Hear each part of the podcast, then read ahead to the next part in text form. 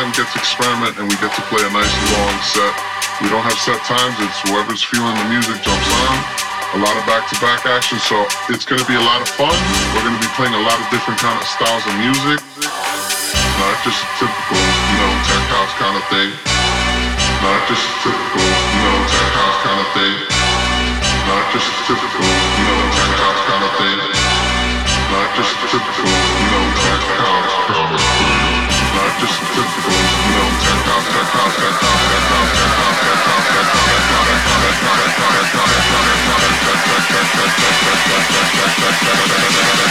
Not just a typical, you know, tech house, kind of tech